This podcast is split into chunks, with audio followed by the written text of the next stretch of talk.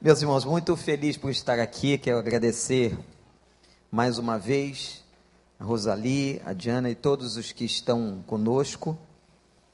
E quero convidar os irmãos a que nós abramos nossas Bíblias no Evangelho de Mateus, capítulo 8, versículo 14. Eu creio que esse texto tem tudo a ver com o nosso culto celebrando a vida e com toda a história e a importância do celebrando a recuperação. Mateus capítulo 8, versículo 14. Entrando Jesus na casa de Pedro, viu a sogra dele de cama e com febre. Tomando-a pela mão, a febre a deixou e ela se levantou e começou a servi-lo. Ao anoitecer, foram trazidos a ele muitos endemoniados, e ele expulsou os espíritos com uma palavra e curou todos os doentes. E assim se cumpriu o que fora dito pelo profeta Isaías. Ele tomou sobre si as nossas enfermidades e sobre si levou as nossas doenças, e que o Espírito de Deus nos abençoe. Meus irmãos, está aqui um texto muito interessante e algo que vai acontecer na casa de um dos discípulos de Jesus. Jesus vai à casa de Pedro, na aldeia de Naum, a cidade de Cafarnaum, é assim, é isto que significa Cafarnaum, aldeia de Naum, certamente um, um lugar pequeno, até hoje aberto à visitação, e todas as vezes que os grupos vão a Israel, as caravanas visitam um, uma pequena ruína daquilo que foi aquela velha aldeia. Jesus chega naquele lugar e vai à casa de Pedro. Chegando à casa de Pedro, como diz o texto, ele encontra a sogra de Pedro doente. Eu não sei o que você faria se encontrasse a sua sogra doente. Mas Pedro, meus irmãos, certamente o texto já revela o seu casamento, a sua identificação familiar, o apóstolo Paulo cita, inclusive, num dos textos, que alguns dos discípulos levavam como companhia no exercício do ministério a esposa. É possível que um desses discípulos que levava a esposa fosse Pedro, porque é uma das evidências mais claras de todo o Novo Testamento de um discípulo casado. Ora, meus irmãos, quando Jesus chega à casa de Pedro, encontra primeiramente uma situação de enfermidade. O texto declara que, de uma maneira muito simples, Jesus vai tomar aquela mulher, aquela senhora, pela sua mão. O texto também declara que ela estava febril, mas o texto não diz qual era o grau da sua enfermidade. Qual era a razão da sua febre? Toda febre geralmente é um sinal de infecção. Qual era o problema daquela senhora? Qual era a doença daquela senhora? Será que a sua infecção era uma infecção muito grave? Nós não sabemos.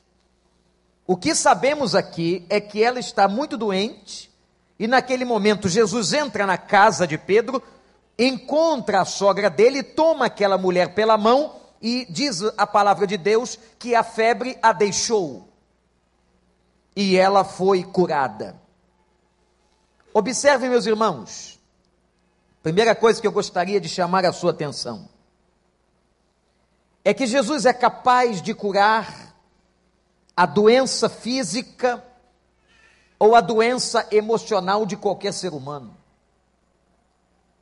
Por muito tempo, eu pensava que estas palavras de Isaías, repetidas aqui, fossem sinônimas.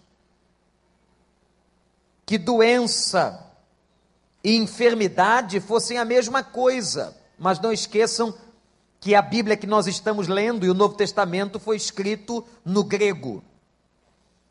E para tanto há uma necessidade em que o texto grego seja transliterado e da transliteração ele venha para o português. Então, nem todas as palavras que nós lemos, por mais avançadas que sejam as traduções da Bíblia, elas dizem exatamente aquilo que o autor ou que a língua original quer dizer. E você vai perguntar, então, pastor, existe uma diferença entre doenças e enfermidades? Existe. O que para nós parece um sinônimo, palavras com a mesma significação, no grego, no Novo Testamento, não é. E o que a gente estuda e entende, quando se aprofunda no texto bíblico, é que toda vez que a Bíblia fala de doença, está falando de uma mazela física, como era o problema da sogra de Pedro, que estava envolvida em uma doença. Mas todas as vezes que a Bíblia está falando de enfermidade, no conceito da língua grega e no entendimento daquela época, alguma coisa de inquietação ou de adoecimento da alma. Ora, se nós então estamos lendo o texto de maneira correta, o que está escrito aqui não é um sinônimo, não é uma redundância, não é uma retórica de pregação. Doença é uma coisa, enfermidade é outra, no contexto bíblico, não na nossa língua. O que Isaías estava profetizando e que está aqui transcrito no final do versículo 17, é que o Messias que viria, Jesus Cristo, tomaria sobre si todas as nossas enfermidades e todas as nossas doenças. Isto é, tudo aquilo que diz respeito ao mal físico ou ao mal emocional estaria debaixo do poder e do domínio de Jesus Cristo, nosso Salvador. Aleluia. Não há uma doença que ele não cure, você acredita?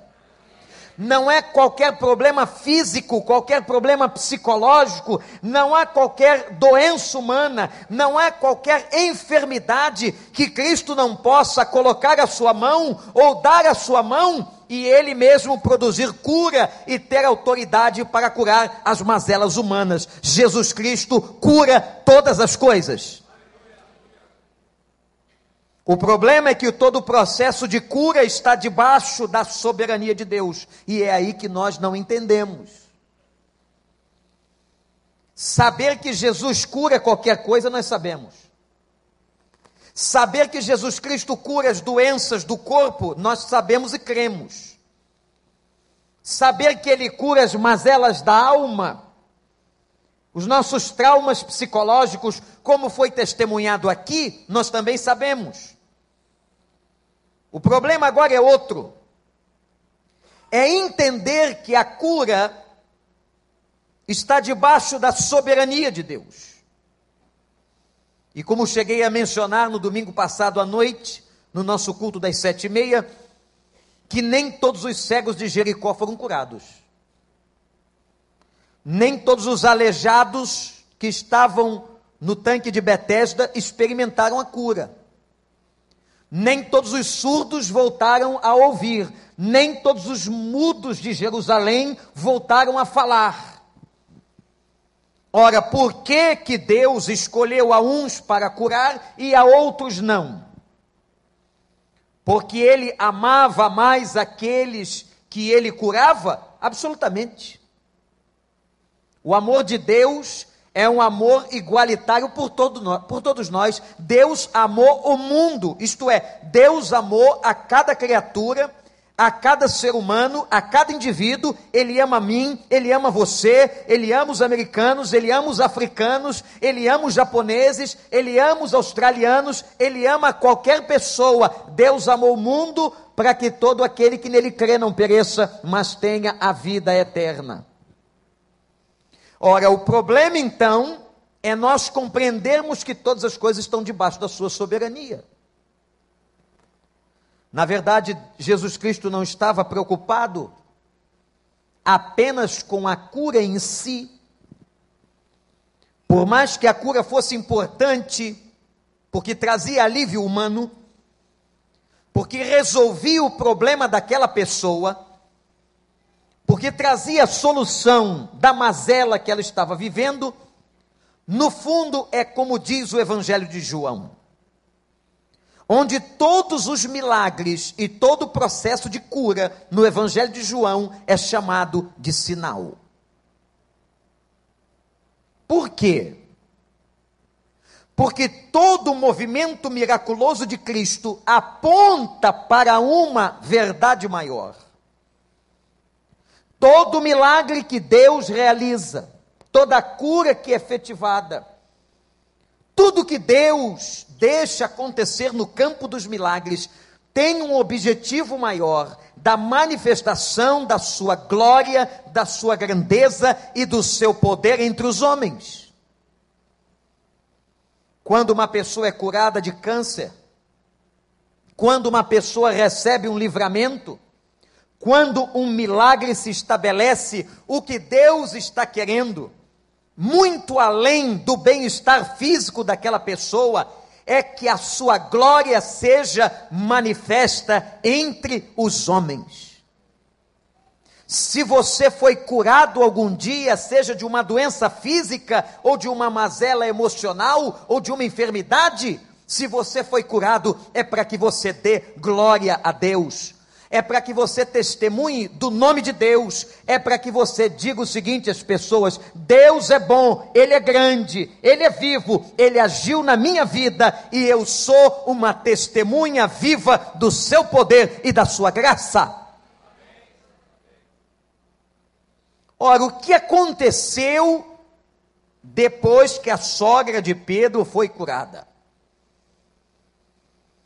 Algum engraçadinho vai dizer: já sei, Pedro negou Jesus três vezes de vingança. Não, claro que não. Isso é uma mentira. O que aconteceu depois da cura, observem, versículo 10, é que ao anoitecer, ainda naquele dia, a cura da sogra de Pedro vai trazer à casa de Pedro, ao vilarejo de Cafarnaum, muita gente doente e endemoniada. Aquela vila, aquela experiência, vai trazer para perto de Cristo, para junto de Cristo, pessoas que tinham as mesmas necessidades, as necessidades de cura. Meus irmãos, o que eu acabo de afirmar há pouco se comprova na Escritura, está claro no texto, salta aos nossos olhos. Ao entardecer ou ao anoitecer foram trazidos a ele endemoniados, e ele expulsou os espíritos com uma palavra e curou todas as doentes.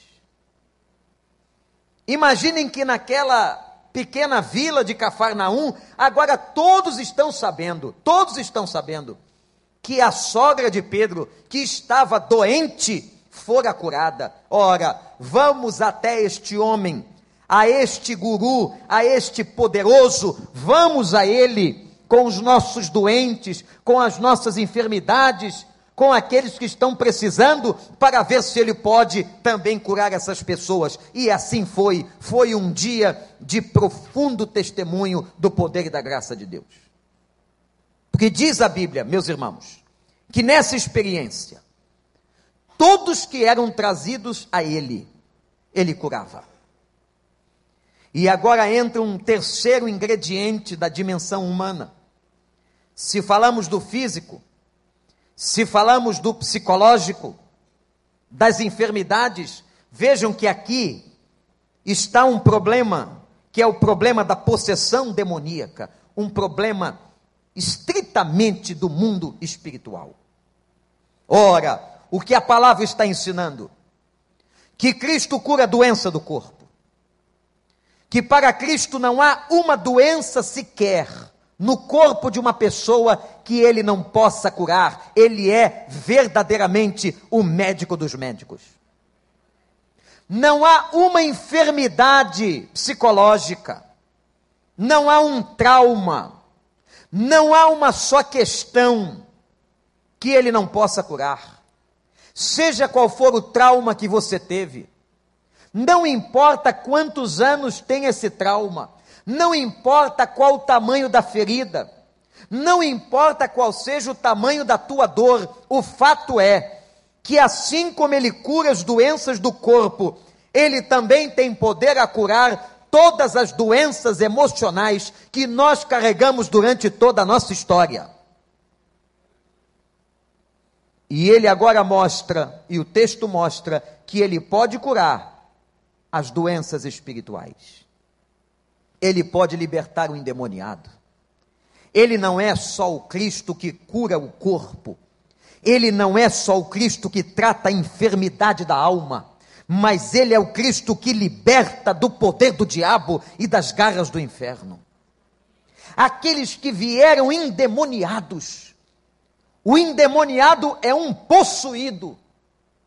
É alguém em que o espírito do mal fez morada. Esta pessoa comprometida, pactuada com o inferno, ela é liberta pela autoridade e pelo poder desse Jesus. Que coisa espetacular, meus irmãos. Nós estamos falando de um Cristo aqui que cura o homem, que salva o homem em todas as suas três dimensões. Ele cura o físico, ele liberta o espiritual e ele trata das feridas emocionais. Esse é o nosso Jesus. A ele toda honra, toda glória e todo louvor pelos séculos dos séculos. E se ele tem todo o poder, qualquer um dos nossos problemas tem lugar diante dele. Meus irmãos, estamos aqui celebrando a vida. Por que celebrando a vida? Porque a Bíblia diz em João 10, 10: Eu vim para que tenham vida. E essa vida tem uma qualificação. Essa vida é abundante. Essa vida é vida de verdade. Vocês sabiam que tem muita gente andando e carregando um defunto dentro? Tem muita gente respirando que está morta.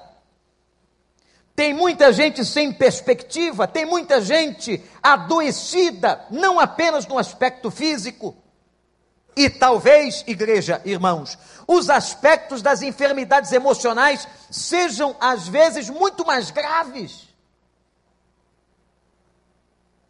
De repente, uma ferida emocional, como aqui ouvimos aqui no testemunho nesse momento, faz muito mais estrago, muito mais estrago do que uma doença física. O abuso sexual por um pai, o trauma da rejeição de uma mãe, a perda de alguém de maneira abrupta, a separação por um divórcio de almas, às vezes, uma enfermidade tem muito mais significação do que uma doença física. O que eu quero dizer é que tem questões emocionais que são mais graves do que quebrar uma perna, do que ter uma pneumonia há pessoas que estão muito mais adoecidas. E meus irmãos, a beleza, a grandeza desse trabalho, do celebrando a recuperação, é que nós vamos descobrir que todos nós, em alguma instância e de alguma maneira, somos igualmente enfermos. É isso que muita gente não descobriu, que muita gente das nossas igrejas não entendeu, que o Celebrando a Recuperação não é um programa para um grupo de doentinhos. O Celebrando a Recuperação deveria ser um estilo de vida para cada crente. Isso não é uma clínica de doentinhos.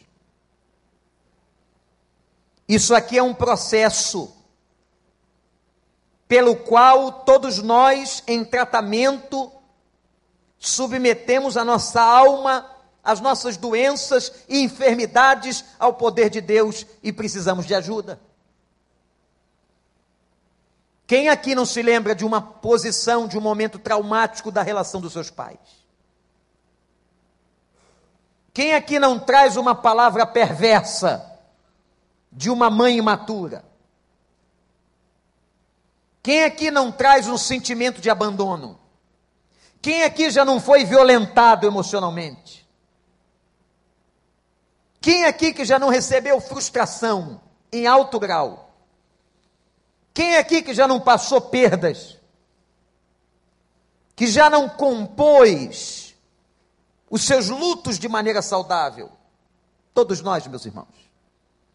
Então, se todos nós trazemos algum tipo de mazela, todos nós somos pacientes de Deus, celebrando a cada dia em Cristo a nossa recuperação e a restauração do nosso eu.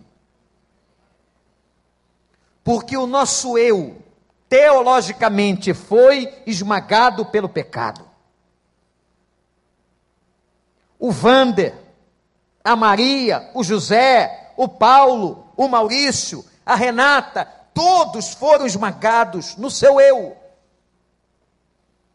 Todos somos imperfeitos, todos temos incapacidades, limitações, aleijões na alma.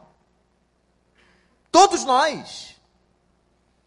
E por isso todos somos pacientes. Ou somos aqueles que estamos submetidos a quem pode curar. E sabe quem pode curar? Olhe para mim. Quem pode curar é o eu perfeito já que o meu eu está enfermo, só o eu perfeito pode curar. Quem é esse eu perfeito? É Deus. Não são os médicos, não são os religiosos, nem as religiões. Por isso que quando Moisés pergunta a Deus qual é o seu nome, o que eu direi quando questionado for por Israel? Deus disse a Moisés: O meu nome é Eu Sou. Eu sou resume teologicamente tudo aquilo que ele é. A integridade, a unidade, a perfeição, Diga a eles que eu sou aquilo que eles não são. Diga a eles que eu sou aquilo que eles perderam no pecado. E quando o Verbo de Deus chegou, o Cristo encarnado, a pregação mais linda que Jesus fez, e principalmente registrada no Evangelho de João, é dizer: Eu sou. Eu sou a verdade. Eu sou o caminho. Eu sou a vida. Eu sou a porta das ovelhas. Eu sou o pão. Eu sou a água da vida. Eu sou o aprisco. Eu sou a luz do mundo. Ego em mim. Eu sou perfeito. Eu sou o filho do Deus vivo. E agora entre nós, o eu sou perfeito pode curar o meu eu doente. Louvado seja o nome do Senhor. Ele levou sobre si as nossas doenças e curou todas as nossas enfermidades. Nós estamos sendo tratados porque eu sou está entre nós. O eu sou perfeito. E meus irmãos, a aldeia de Naum virou uma bagunça, um rebuliço. A notícia da sogra curada levou muita gente para a casa de Pedro. Mas agora, para terminar a nossa reflexão, quero mostrar para você algo interessantíssimo e simples. Quando a mulher é curada e a febre a deixa, o primeiro comportamento que ela tem, diz a palavra no versículo 15, é que ela começa a servir as visitas. Ela se levanta e não perde tempo. Ela vai servir. Ela vai para a posição de serviço. Me lembra as senhoras tradicionais, que hoje a posição da mulher é um pouco diferente, mas as nossas mamães, vovós, que não podiam ver a visita chegar, que iam passar o cafezinho, dar um jeitinho na casa, arrumar a mesa, dar uma disfarçada na mobília da sala, porque ia receber a visita, às vezes doente, às vezes enferma, às vezes até sem vontade, ela ia dar o jeito para receber bem aqueles que visitavam a família a mulher, a sogra de Pedro, ao ser curada, se dispõe a servir. Isto aqui nos traz uma lição espetacular. A lição de que quando nós experimentamos esse eu sou perfeito em nós, quando nós temos uma experiência com Cristo, quando nós conhecemos a Jesus, quando nós somos tratados por Deus, a primeira consequência de uma pessoa que tem experiência com Cristo é que ela vai servir. E para mim, igreja, irmãos, nós que estamos falando dos valores da igreja, passamos janeiro e fevereiro falando sobre a fé, estamos falando no mês de março e entraremos abril falando de serviço. Olhem para esse texto e vejam o ensino moral desta palavra, que todo aquele que é tratado por Jesus vai servi-lo, vai ser alguém útil. Portanto, saia do divã da doença. O que é o divã da doença? É o divã da comiseração. O divã da comiseração é miserável. O divã da comiseração é o divã que sintam pena de mim. É um divã de fraqueza. É um divã onde as pessoas sentam para chamar atenção, para receber cafezinho na boca. Não. Vamos levantar do divã porque Deus já está tratando das nossas enfermidades. Deus já está agindo na nossa vida. Vamos levantar e servir a Deus. O meu lugar não é sentado na minha murmuração. Eu tenho encontrado crente manhoso. Manhoso, enjoado, está sempre reclamando, está sempre tendo ganhos no lugar da imaturidade. Está sempre afetado com a palavra de alguém. Ah, Fulano me magoou. Ó, oh, eu estou com a pena danada de você. Doutor, Léo Craig diz um negócio muito interessante. Ele dizia que quando nós temos uma experiência com Cristo, nós somos responsáveis pelo novo conteúdo que recebemos. Então, olha só, se você já sabe que foi abusado ou abusada, se você já sabe que foi machucado, já está bom, né? Ou vai ficar, ou continuar ficando sentado chorando no, no meio-fio. O que, que adianta?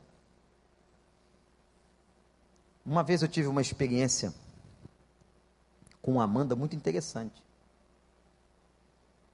Logo no início do casamento, nós viajamos para muito longe, ela ficou com saudade da mãezinha.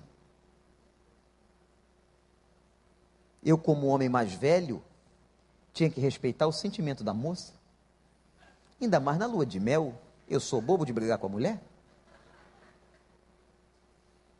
Fomos a um lugar fantástico, conhecer uma exposição e ela chorava. Andamos mais um pouquinho e ela também chorava. E perguntei para ela qual era a razão do choro. Ela disse: com aquela cara de sofrimento, em Paris. Eu estou com saudade da mamãe. Eu ainda no movimento de amor, disse assim, então liga para ela. Quando ela ligou, ela falou com a irmã. A irmã disse para ela assim: Você faz tanta falta aqui. Tinha 24 horas que nós tínhamos saído do país.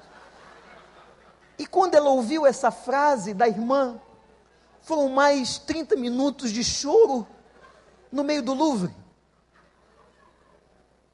Chegou um momento que eu disse: agora eu tenho que tomar uma atitude de homem. Disse para ela: minha filha, você chorou bastante, mas a Mona Lisa nos espera enxuga os olhos, levanta e anda. Até hoje ela conta essa história, e se ela for contar aqui, um dia vai contar da ótica dela, magoada com a minha insensibilidade. Depois de você esperar a mulher chorar 30 minutos, já estava um tempo bom demais para ter saudade da mãe, levanta e anda. Isso é só para simbolizar um pouquinho que a gente às vezes fica sentado no meu fio, chorando o que aconteceu no passado. Foi triste, foi doloroso, deu agonia, mas gente, já passou. Já passou, em nome de Jesus, levanta, toma o teu leito e vai embora anda nessa vida ou vai ficar paralisado no lugar da comiseração. Eu sou um pobre coitado, um afetado. Eu sou um miserável, mamãe me humilhou. Quanto tempo tem isso? 38 anos. Vai para o inferno. Está na hora de você ser tratado pelo Espírito de Deus. Daniel não traduz isso, não, se pode chocar os nossos americanos.